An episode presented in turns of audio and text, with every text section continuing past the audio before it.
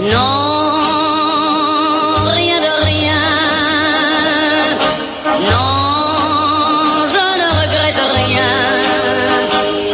Ni le bien qu'on m'a fait, ni le mal. Los próximos minutos de este programa los vamos a transitar ingresando al mundo de esto, de esta gran actriz y gran artista que estamos escuchando, que es la señora Edith Piaf, porque hay obviamente una versión de una mujer que se ha metido una vez más en su piel y ha generado, desde el punto de vista teatral, un verdadero suceso como lo hizo anteriormente.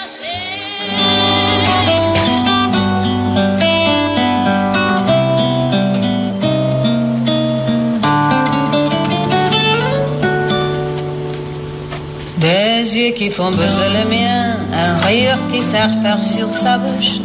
Voilà les portraits sans retouche de l'homme auquel j'appartiens.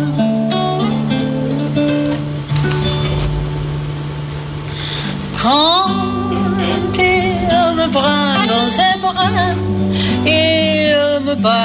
Hablaba yo del Edith Piaf y hablaba también de la señora Elena Roger, que una vez más, desde el Teatro Liceo, está asombrando con la presentación y la, eh, la puesta en escena de Piaf, esta obra que ha paseado también por Londres y que ya tuvo su edición anterior aquí en Buenos Aires. ¿Qué tal Elena? ¿Cómo te va? Soy Fernando Bravo y Alejandra Canosa que te saludamos. Hola Fernando, Alejandra, ¿cómo están? Muy bien. Bien, estamos muy bien y con tantas ganas de decirte todo lo que te admiramos. Qué hermoso, qué hermoso que nada, todavía recuerdo Fernando esa vez que me llamaste que yo estaba en las calles de Londres caminando con lluvia y te hacía la nota mientras estábamos estaba haciendo Evita en esa época.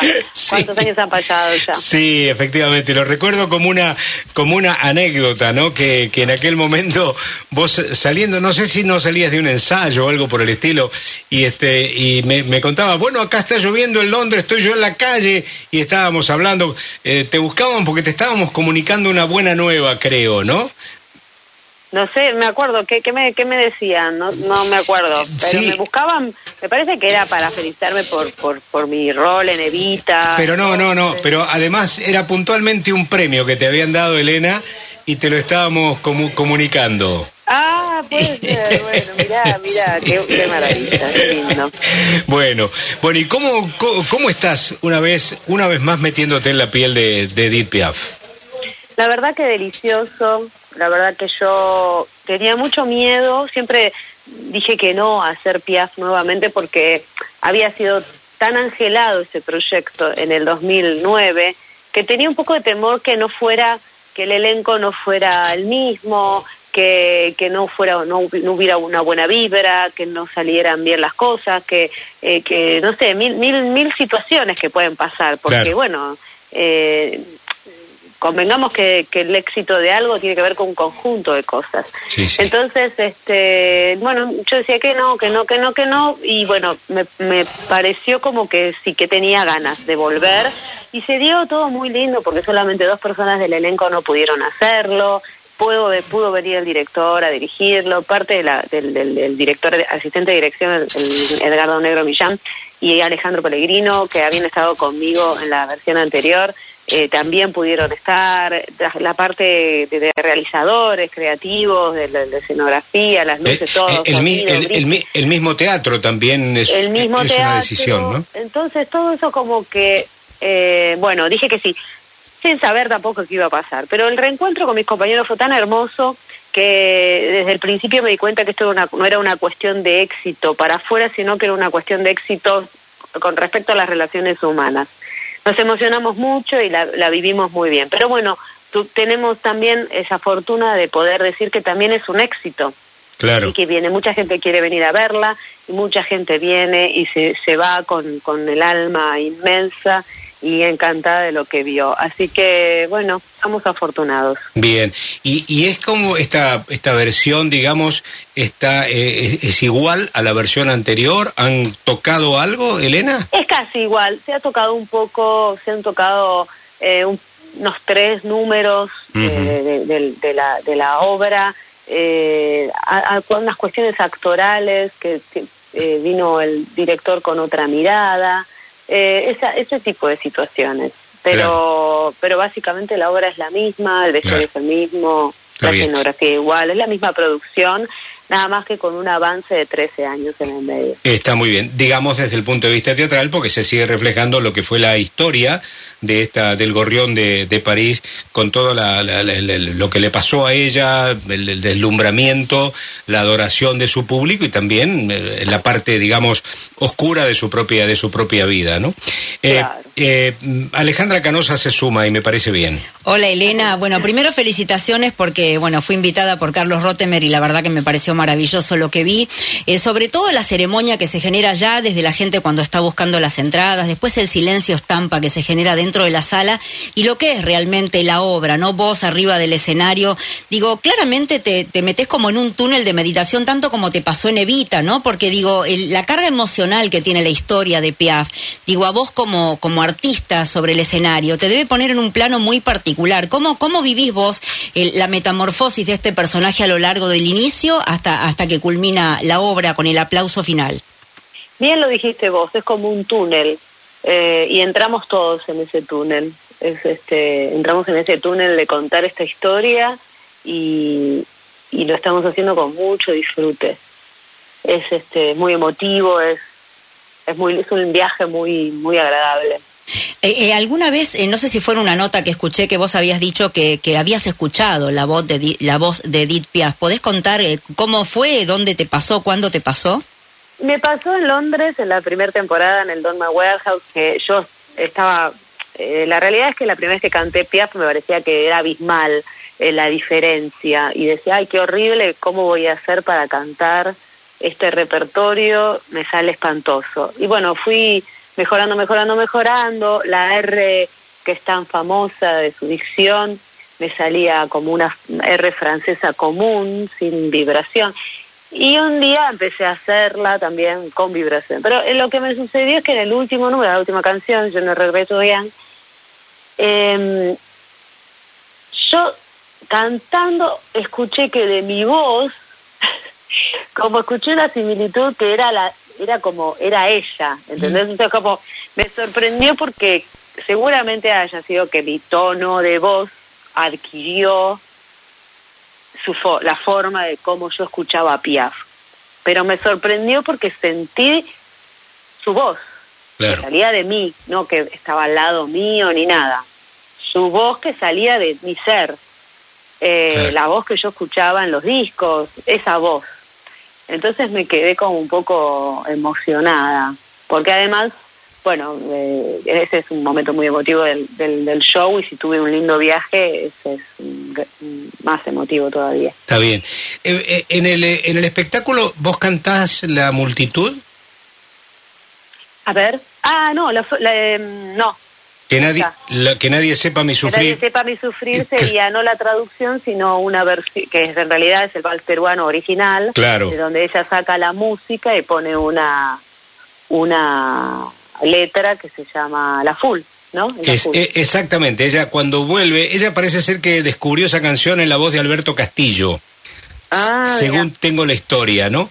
Y bueno, y nada, simplemente dicen que los peruanos y los mexicanos reclaman como propia, pero en realidad esta, esta canción, que nadie sepa mi sufrir, es de argentinos, de Ángel Cabral en música y Enrique Diceo en letra, y fue compuesta en el 36, también cantada por Hugo del Carril. Parece ser que ella en su gira latinoamericana le incorporó a esa canción, ¿viste esos pequeños gestos que a veces tienen los artistas de cantar algo del lugar? ¿Eh? Bueno. Sí, pero, pero la incorporó con, en castellano, ¿no? La, incorporó con una letra francesa. Claro, efectivamente. Le pidió a su letrista, a Michel Rivgauche, claro una letra y así nació precisamente la multitud del fol, ¿no? Claro. Elena, eh, por supuesto que la obra tiene momentos maravillosos, eh, también con un poco de humor, quizás solapado dentro de lo que es esta historia trágica de Edith Piaf. Pero hay una escena que a mí me pareció, al menos para resaltar, que tiene que ver con este eh, el, gran amor que fue Marcel Cerdán, el boxeador, para Piaf, y que creo que es un momento que, que se te ve disfrutar mucho. No, no, sé si tenés un momento favorito dentro de las distintas escenas que se van sucediendo, pero este momento particular, ¿cómo lo vivís sobre el escenario? Y es es un momento muy angelado, porque de la, de la nada aparece un ring de box Mm. eh, y se produce este Sí. esta pelea y de este y este héroe que gana esta pelea y ella comienza a cantar esta esta hermosa canción que se llama Mon Dieu y habla de un amor de un Mm. amor por favor déjamelo un día dos días ocho días déjamelo para para que, que podamos construir una historia para es muy bella la canción y, y la forma que, que la está montada eh, siempre siempre decimos que es el mejor número del, del de la obra es muy emotivo y es de mucha sensibilidad y, y no tiene que ver con la pérdida Exacto. sino Claro, con el claro. encuentro Está bien, está bien. después lo pierde, pero en ese momento con, con, con la cámara lenta y se, las luces, se forma toda una, una atmósfera de, de película. Está bien. Quien te vimos sabemos de tu entrega. Te pregunto desde el punto de vista personal, físico, eh, ¿hay mucho desgaste, Elena? Sí, sí, la verdad que sí, sí. Este, hay desgaste, estoy, hay, hay días que estoy muy muy fuerte y hay- cuando los días estoy un poquito más cansada es más difícil. Claro, claro. Bueno, Elena, como siempre, gracias por tu gesto de generosidad hacia nosotros. Te felicitamos. ¿Y hasta cuándo vas a estar con, con Piaf? Mira, en principio se habían estipulado 12 semanas, pero creo que con este éxito vamos a extender. Así que estamos poniendo todas las semanas a la venta una semana entera. Sí. Este, Y se agota, salen, se agota rápidamente. salen los miércoles a las 10 de la mañana por PlateaNet, por PlateaNet se pueden comprar las entradas. Hay entradas también muy accesibles eh, para la gente que puede subir escaleras. Sí, para la tertulia, que son tres pisos por escalera, eso iba a Tertulia, decir. que son tres pisos por escalera. eh, no, es, no es solo para jóvenes, sino para gente que pueda subir tres pisos por escalera, este, que sale mil pesos. Así que esta es una buena posibilidad porque se escucha muy bien también. Sí, Desde ahí no es sí. tan lejos. Sí. Eh, y bueno, nada, estamos eh, disfrutándolo, así que iremos viendo paso a paso a ver cómo se desarrolla esta temporada. Vamos a decir que se celebran los 150 años del teatro El Liceo y que realmente ha sido remodelado y está maravilloso para Sí, disfrutar justamente gran, de esta gran obra. sala, gran- y mucho más para un espectáculo de esta Sí, claro. característica. Se ve que yo era joven cuando te vi la primera vez, que te vi en dos oportunidades, porque subí hasta la tertulia, así que ¿Ah, era sí? joven, sí. Ahora ¿Hoy no podés? Ahora Sí. no lo sé, pero la segunda vez ya la vi en la tenés platea. ¿eh? 25. bueno, Bueno. Elena, te Te dejo. esperamos, Fernando. Te dejamos un beso muy grande y nuestra admiración permanente y constante, ¿eh? Muchas gracias, los quiero y un beso enorme, que tengan un hermoso día. Gracias, igualmente. Elena Roger, suceso en Buenos Aires de Piaf en el Teatro Liceo, Rivadavia 1499. Arrancaron por 12 semanas, pero dice Elena que seguramente van a prolongar. Je revois la ville en fête et en délire, suffocant sous le soleil et sous la joie. Et j'entends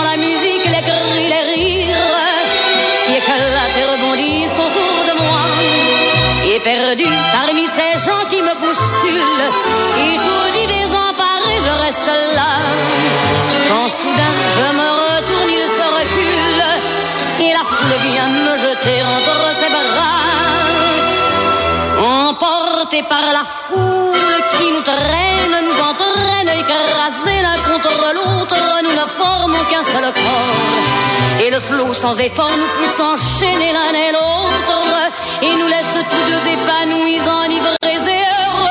Bueno, esta era la canción de la cual hacíamos referencia con Sí. Elena, ¿eh? de- original de Que Nadie Sepa Mi Sufrir, algunos dicen balecito peruano, otros dicen que es música mexicana, hecha por dos argentinos, cantaba Alberto Castillo, cuando efectivamente Edith Piaf la descubrió, le pidió a un letrista francés que le cambiara la letra, pero la melodía quedó intacta, así que es familiar, digamos, al oído argentino este, este balsecito Que Nadie Sepa Mi Sufrir.